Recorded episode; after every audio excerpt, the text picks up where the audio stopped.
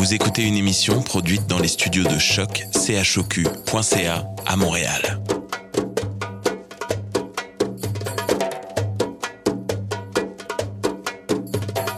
Bienvenue à Radio Dodo, une émission dédiée aux tout petits enfants en difficulté. Radio Dodo est neutre et patronné par la Commission canadienne pour l'UNESCO. مرحبا بكم في راديو دودو إذاعة عالمية من أجل كل طفولة الذين عاشوا الصعوبات راديو دودو مبادرة حيادية تحت رعاية الهيئة الكندية اليونسكو Welcome to Radio Dodo, a radio dedicated to all children in difficulty. Radio Dodo is neutral and patroned by the Canadian Commission of the UNESCO. Vous écoutez Radio Dodo. You're listening to Radio Dodo. تسمعوا راديو دودو بسبب الأوضاع الحالية نتيجة فيروس الكورونا تم التسجيل بهاتف نقال مما يغير من جودة الصوت. نعتذر وشكرا لتفاهمكم. مساء الخير يا أصدقائي. مرحبا بكم في راديو دودو. اسمي راف وأنا جد مسوى ملاقاتكم الليلة. الليلة هي الحلقة الأخيرة من البرنامج الخاص. فيروس الكورونا لا يخفنا. نعم انتهت بالفعل ولكن لا تقلقوا. سنعود قريبا في عام 2020 مثل كل نهاية موسم صغار وكبار. الكل نحتفل مع بعض. المغنية والمطربة الجزائرية ليل بوراسالي. تروي لنا قصة رائعة ثم نستمع إلى الكثير من القصص معي ومع سنة. ليلة سعيدة ولا تنسوها يا أصدقائي سيكون الأمر على ما يرام. أحبكم. باي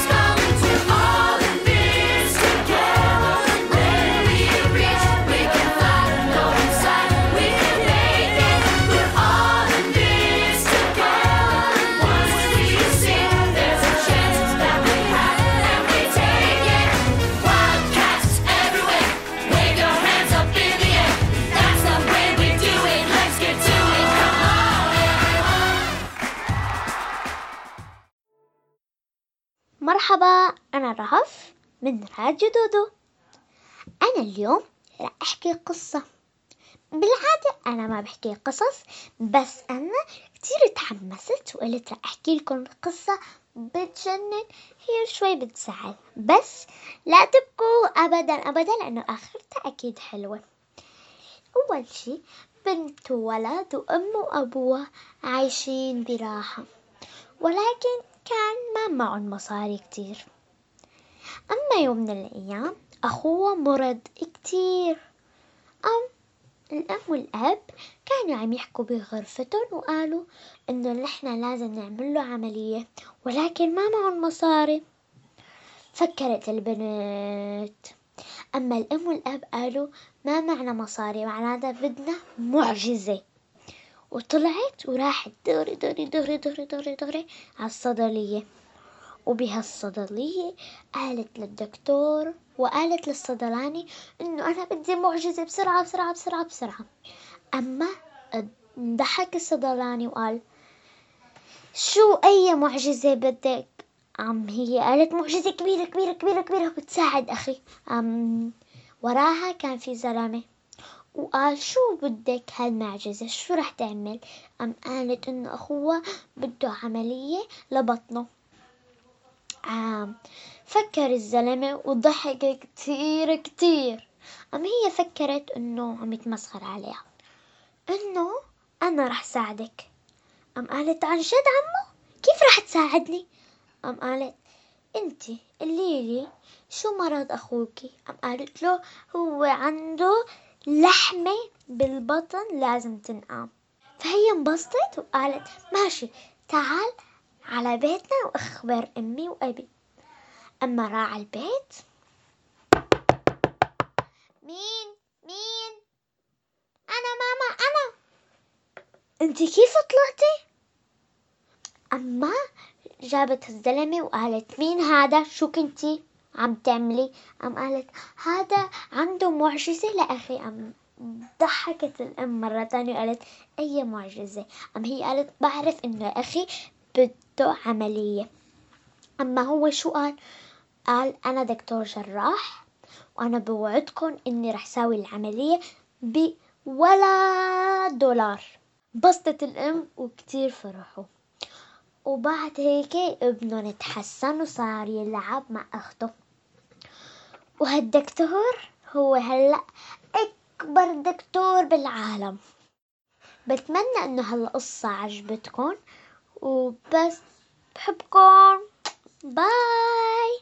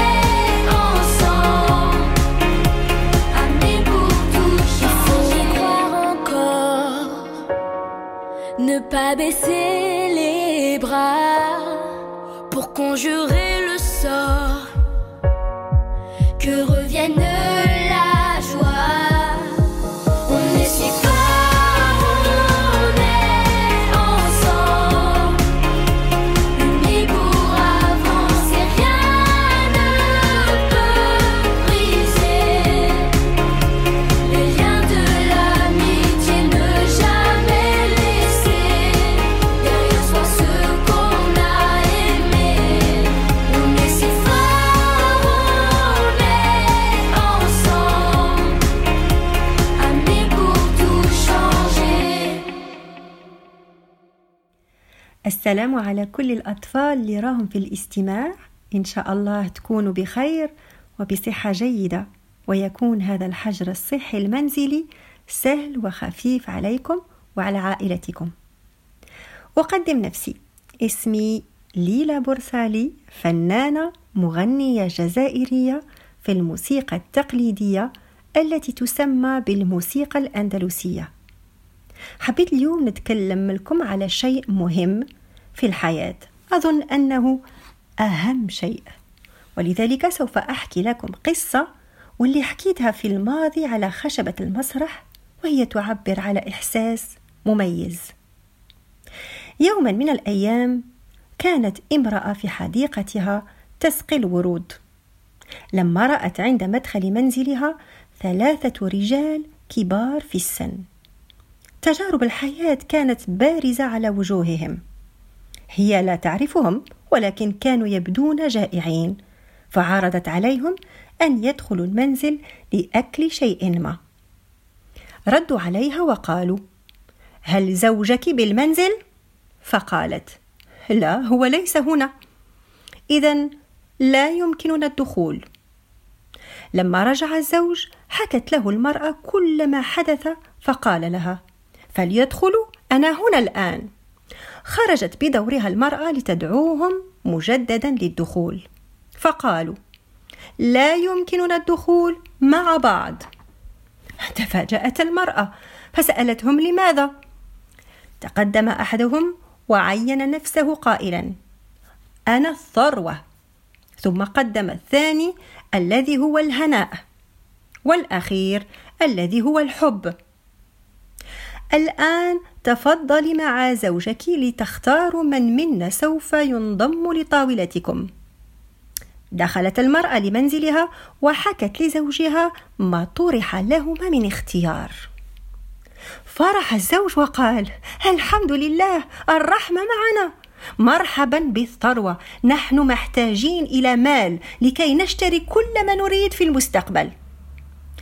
ولكن الزوجة قلبها حنين لم تشاطره الرأي فقالت له ولم لا الهناء؟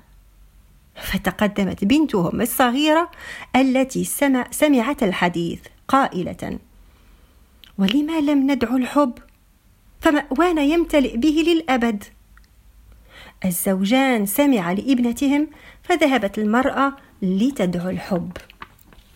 من هو الحب؟ فليتفضل معنا.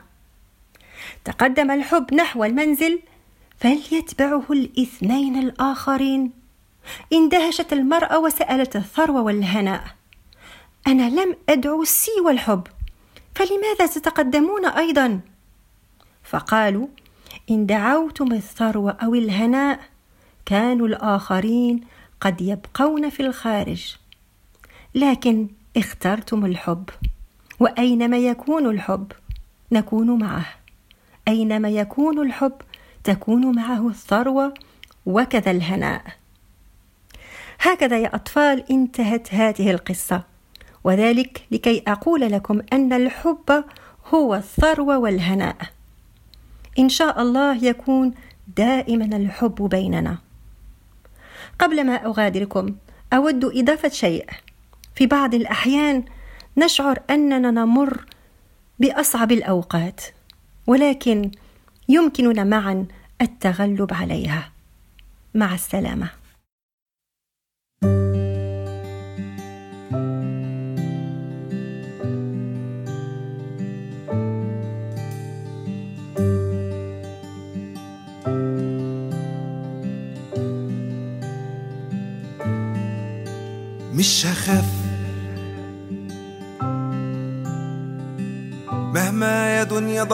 فيا أنا مش هخاف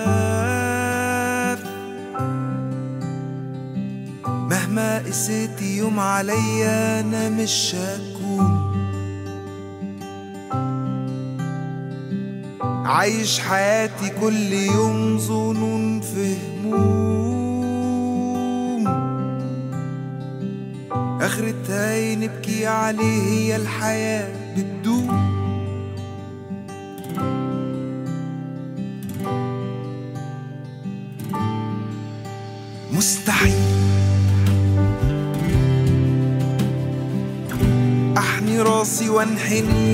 علشان أعيش. دي المذلة فيكي كسرة والضعيف ما بيساويش. والطرق فيكي كتيرة والسكك ما بتنتهيش.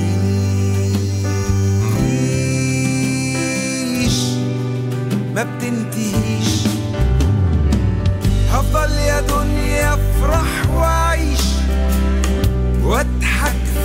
wish it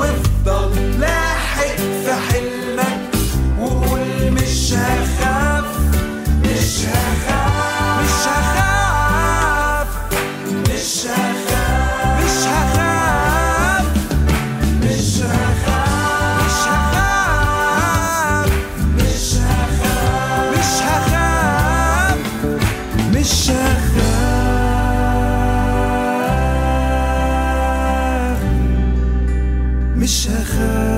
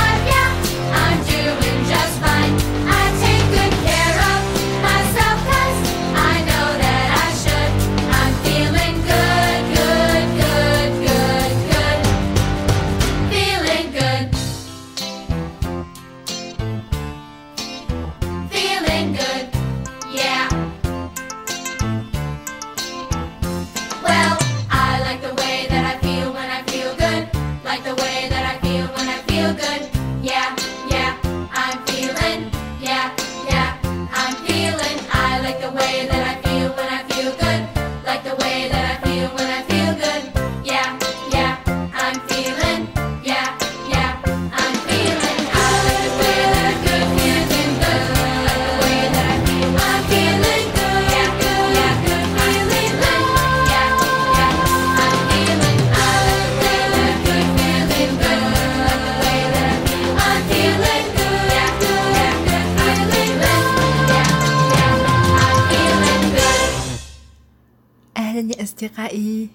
معكم سناء.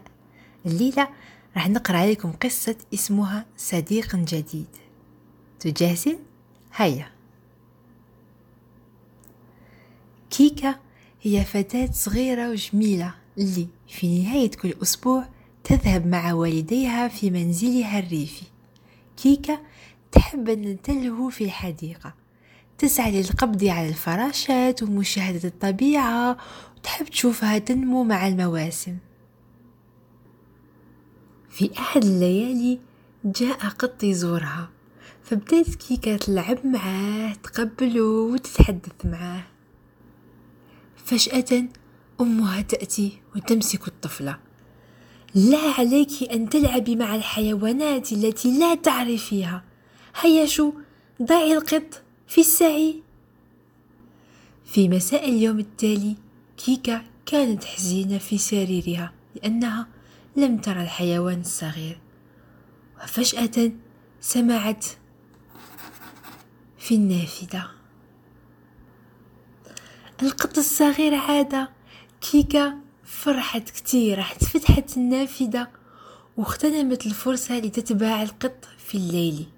الصديقان يلعبان في سعادة. في اليوم التالي كيكا الرأس لا يزال مملوء بالذكريات البارحة قررت أن تجد صديقها الجديد فذهبت إلى الغابة لكن الخشب داكن وسرعان ما أصبحت الغابة مظلمة. كيكا مذهولة تبحث عن طريقها. أين أنا؟ لقد فقدت طريقي. وهي تقول الفتاة وهي تنتحب الغابة مثيرة للإعجاب والأصوات تختلط. بعد محاولة عدة طرق كيكا انتهت بالجلوس على جذع شجرة.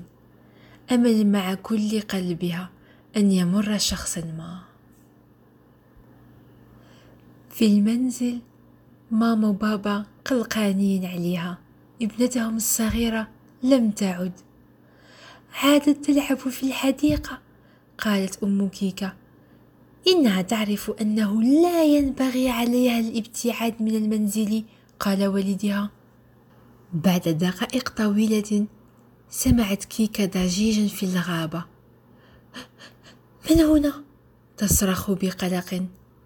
فجأة سمعت صرخة مثل موائل القطة. مياو.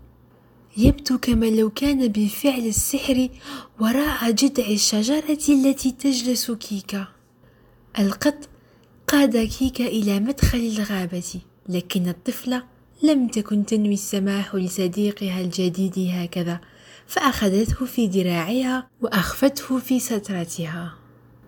عند عودتها بابا وماما استقبلوها بس بغضب فسألوها أين كنت؟ ماذا كنت تفعلين؟ قصفت كيكا بالأسئلة. لكن مواء كان يسمع. مرة أخرى هذا القط طلبت من الأم. كيكا تشرح القصة كاملة لوالديها. هؤلاء الآخرين هنأوا القطة واقترحوا على كيكا الاحتفاظ بها على شرط أن تعتني بها. منذ ذلك اليوم الصديقان لا يفترقان والقط يعيش في سلة لطيفة مريحة في غرفة نوم الفتاة ليلة سعيدة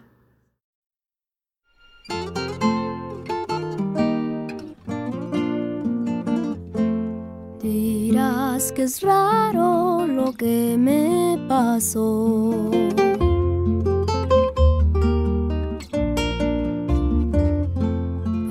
Parece que anoche te encontré en mis sueños.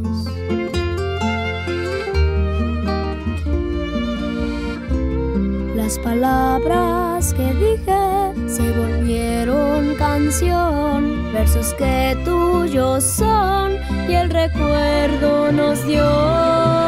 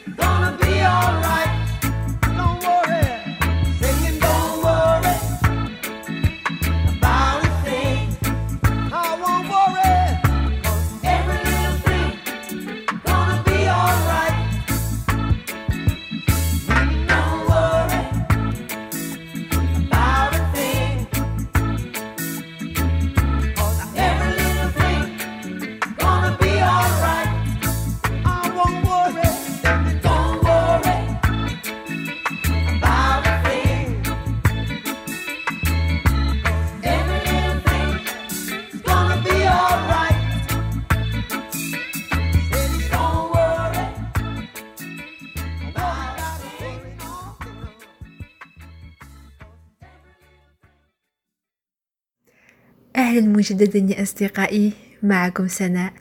والآن صديقتي جديدة اللي اسمها أبي أبيجايل تهدينا أغنية تحبها كثير. أنا متأكدة تعرفوها. هيا اسمعوا معي.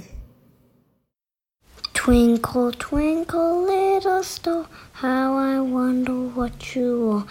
Up above the water high, like a diamond in the sky. Twinkle, twinkle, little star, how I wonder what you are. Up above the water high, like a diamond in the sky. Twinkle, twinkle, little star, how I wonder what you are. Up above the water high, like a diamond in the sky. Twinkle, twinkle, little star, how I wonder what you are. Up above the world so high, like a diamond in the sky.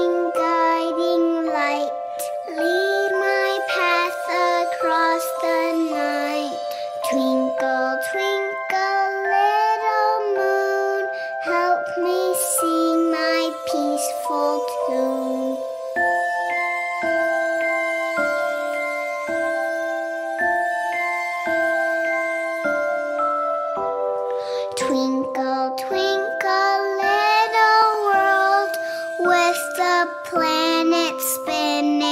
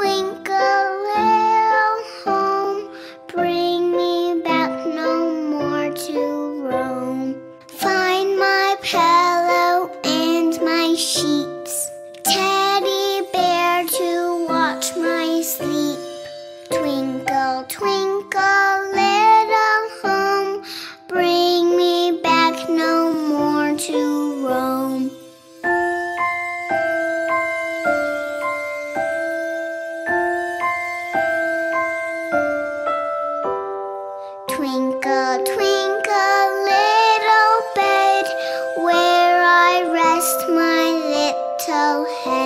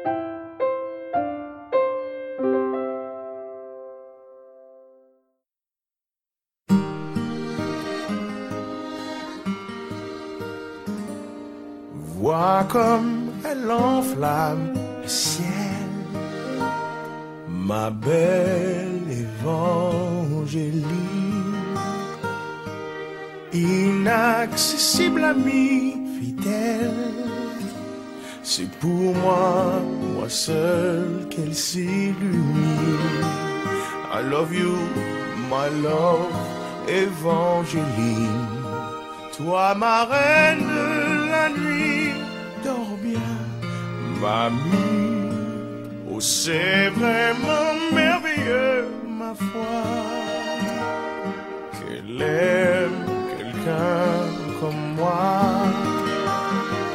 L'amour nous a trouvés, c'est fou. Oh, je t'aime et vends.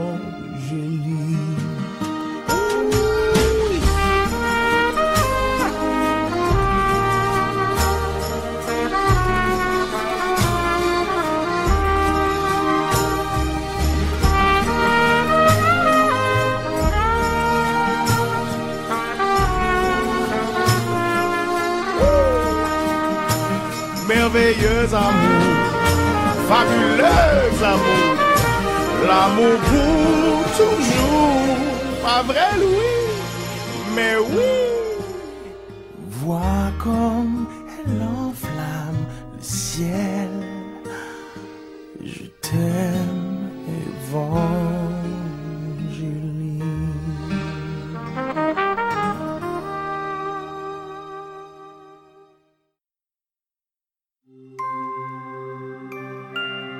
قصص عربية. جولديلوكس والثلاث دببة في يوم من الأيام كان هناك دب أب ودبة أم ودب طفل يعيشون في كوخ صغير بالغابة. وكانت الفتاة الصغيرة جولديلوكس تعيش مع أسرتها.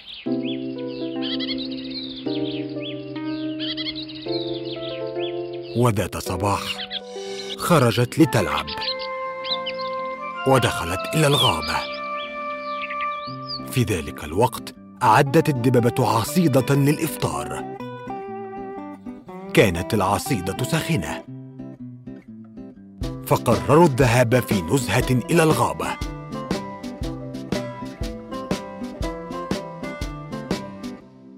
وأثناء سيرها في الغابة مرت جولديلوكس بمنزل له بوابة ضخمة. كانت متحمسة جدا لدخوله. فأكملت وطرقت الباب. مرحبا. هل يوجد أحد؟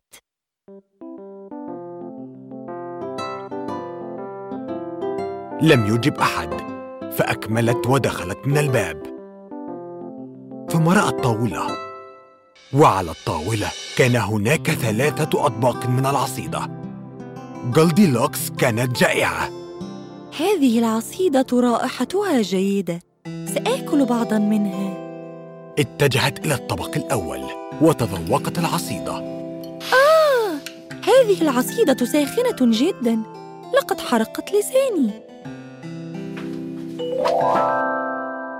ثم تذوقت العصيدة من الطبق الثاني. ياه! هذه العصيدة باردة جدا. ثم تذوقت آخر طبق من العصيدة. آه هذه العصيدة مضبوطة.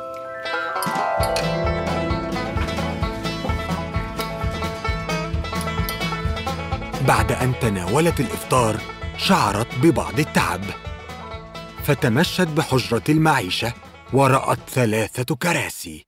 جلست جولديلوكس على الكرسي الأول لتريح قدميها. هذا الكرسي كبير جدا. فجلست على الكرسي الثاني. هذا الكرسي كبير أيضا. فجربت آخر وأصغر كرسي. آه هذا الكرسي مضبوط تماما. ولكن فور ان جلست على الكرسي.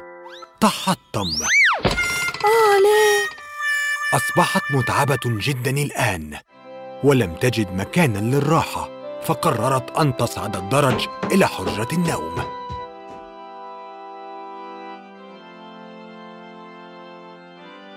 ونامت على أول سرير. هذا السرير صلب جدا. ثم نامت على السرير الثاني. آه وهذا لين جدا. ثم نامت على السرير الثالث. آه هذا السرير مضبوط تماما. وبينما هي نائمة وصل الثلاث دببه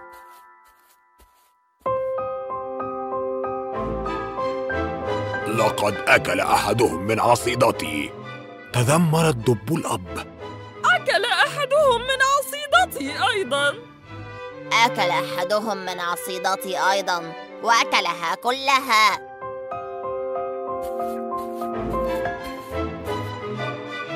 جلس أحدهم على كرسي وعلى كرسي أنا أيضا. جلس أحدهم على كرسي وحطمه إلى قطع صغيرة. ثم قرروا أن يبحثوا ثانية. وعندما صعدوا إلى حجرة النوم صاح الدب الأب. أحدهم كان نائما في سريري. أحدهم كان نائما في سريري أيضا. أحدهم كان نائما على سريري وهي طفلة. وما زالت هنا. صاح الدب الطفل خائفا. وفور أن اقترب منها الدببة استيقظت. ثم قفزت وجرت على الدرج. فتحت الباب وجرت بعيدا في الغابة. ولم تعد إلى هناك ثانية.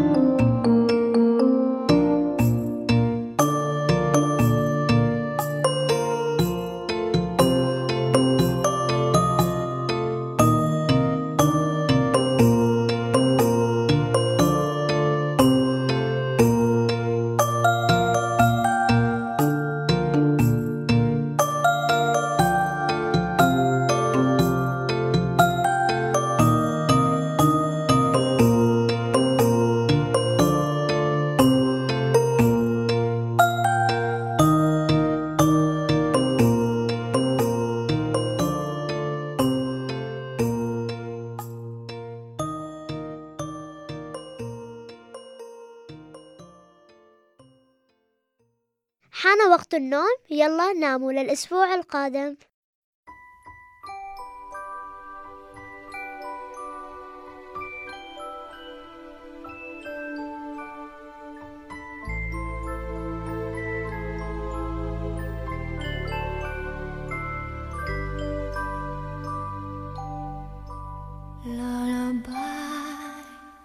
Good night.